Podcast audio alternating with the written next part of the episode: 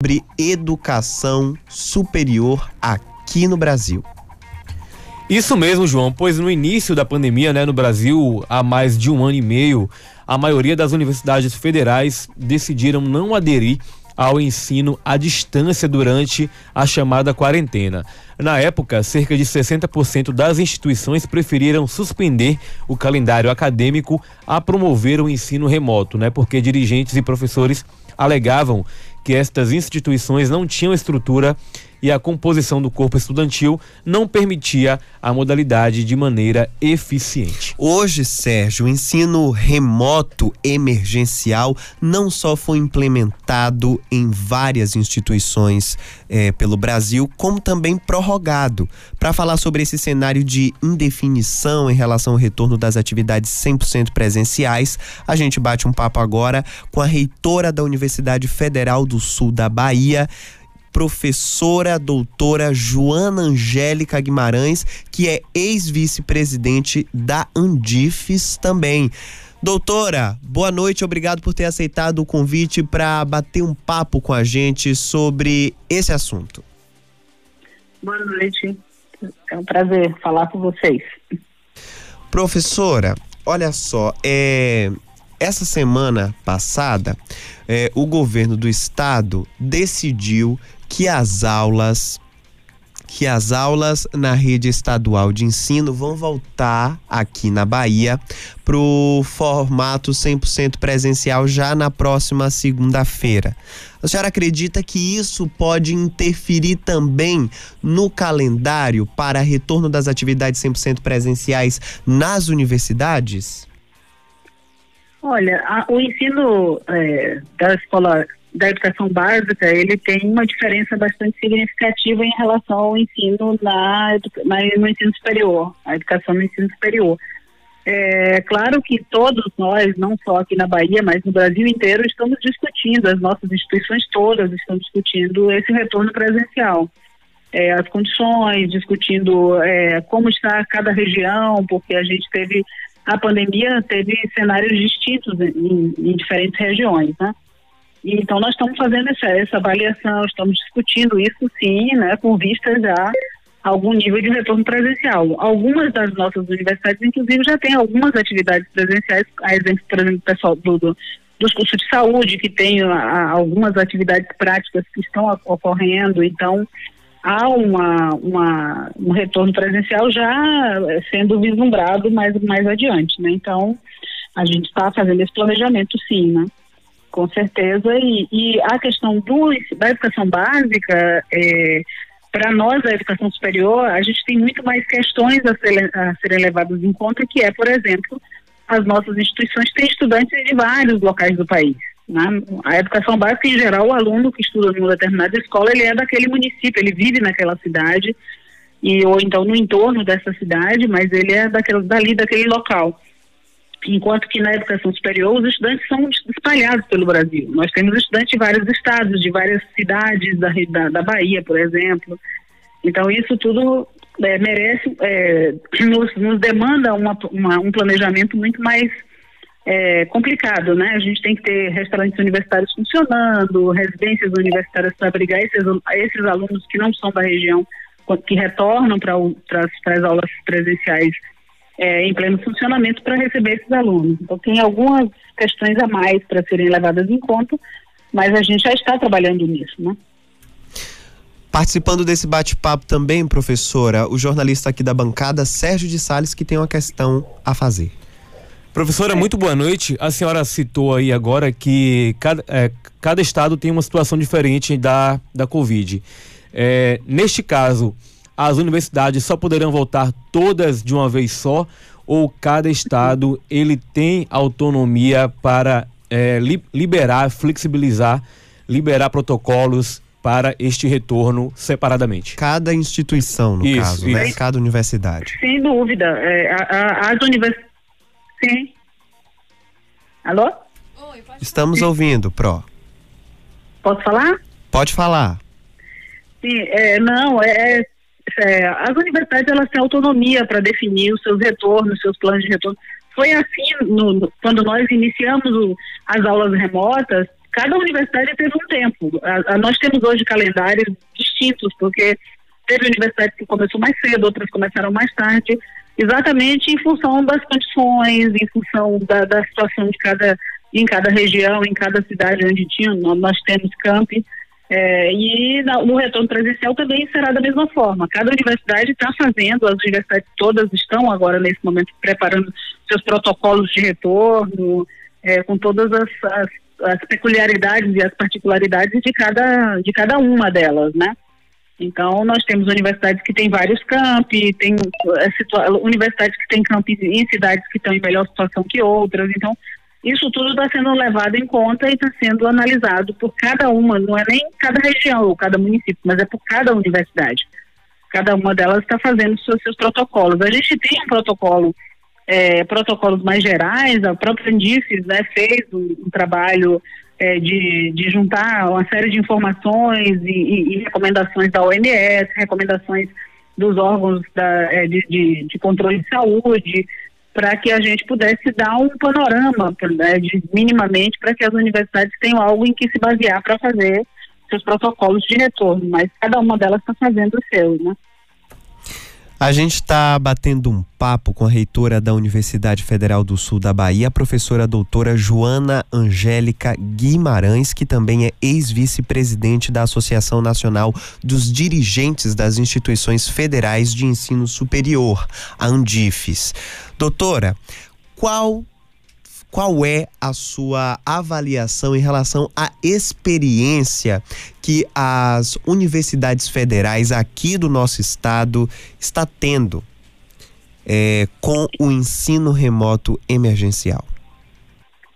Bom, eu creio que, é, é, assim, eu, eu a gente obviamente conversa com os colegas, a gente é, tem informações, mas é, acho que cada universidade tem a sua avaliação aí, como é que está sendo internamente nesse né, processo. Mas, assim, no, é, falando de forma mais, muito geral, muito genérica, é, eu acredito que nós tivemos, claro que tivemos algumas dificuldades, tivemos problemas, por exemplo, de acesso para alguns estudantes. Quando a pandemia chegou, muitos dos estudantes que estavam presencialmente na, em determinado local, eles se é, deslocaram para suas casas, para casa, para casa dos seus familiares, enfim, é, para alguns lugares mais remotos com dificuldade de acesso à internet. Então tudo isso teve variações aí, né? Então e tem a própria questão da, da familiaridade, por exemplo, dos docentes. Nós mudamos do, do, do presencial para o remoto sem nenhum preparo, assim, no sentido de treinamento, de, eh, de metodologias que se adequem mais ao ensino remoto do que ao ensino presencial. Nós estávamos todos acostumados com o ensino presencial e, de repente, tivemos que nos reinventar para dar aulas no remoto. Mas, no, no, geral, eu creio que nós conseguimos cumprir bem a nossa tarefa aí. A gente teve com todas as dificuldades que tivemos, nós conseguimos manter os cursos em funcionamento, estamos conseguindo formar estudantes ao longo desse período todo. As nossas universidades fizeram várias cerimônias de colação de grau mesmo durante a pandemia. Então nós conseguimos avançar e acredito que sim, nós tivemos é, o saldo, eu diria, é positivo, considerando todas as dificuldades que nós tivemos e temos ainda né, em relação a questão do ensino remoto, considerando aí todo esse, aprendizado que foi esse processo e toda a adaptação que nós tivemos que fazer aos nossos cursos para que pudéssemos dar conta disso. Tá? Doutora, é, em meados do segundo semestre do ano passado, a Andifes apresentou propostas de biossegurança para as uni universidades federais. A senhora participou da elaboração dessas propostas. Acabou que é, é essas ideias é, foram viabilizadas. O que, que aconteceu em relação a essas proposições? Bom, assim, de certa forma, todas as universidades utilizaram em alguma medida é, as recomendações, né? A, a, por exemplo, naquele momento, esse relatório, ele tratava, primeiro, eu estava coordenando a elaboração desse relatório, inclusive, é, é, nesse momento, o relatório dava conta de uma análise das universidades do processo de retorno remoto, porque naquele momento a gente estava com as universidades, muitas já tinham retornado, outras estavam em processo de retorno, Então, nós discutimos esse processo e como é que estava a situação de cada uma delas, e ao mesmo tempo discutimos, naquele momento a gente não tinha ideia de que ainda, ainda estaríamos parados em pleno outubro de 2021, né, esse relatório foi apresentado em meados de 2020, né, então um ano atrás, um ano e pouco atrás, e, e aí durante esse, nesse, nesse relatório nós apresentamos os protocolos de segurança e por isso é, continuamos parados ao longo desse tempo todo, porque é, todas aquelas recomendações feitas em relação a retorno presencial é, davam conta de que a gente não tinha condições de cumpri-las, né, ainda. É, e quando nós começamos o processo de retorno, por exemplo, das, dos cursos de saúde, é, que tiveram, foram os primeiros a, a, ter um retorno presencial, não, não totalmente, mas pelo menos alguma parte desses cursos, na parte, as partes práticas, foram levadas em conta, sim, todas essas, essas recomendações que estavam nesse, neste relatório, né, que eram recomendações que estavam presentes em vários outros documentos da OMS, em documentos da própria eh, das secretarias de saúde dos estados, o próprio MEC fez também um, um protocolo de biossegurança, enfim, tinham várias recomendações que nós compilamos e adequamos à situação das universidades especificamente, né, incluindo aí o cuidado e a observação das regional, né, dos municípios onde onde tinham situações mais graves, situações mais tranquilas, mas sim as universidades é, seus protocolos de segurança tinham como é, ponto de partida talvez esse documento que foi elaborado pela pela Andip.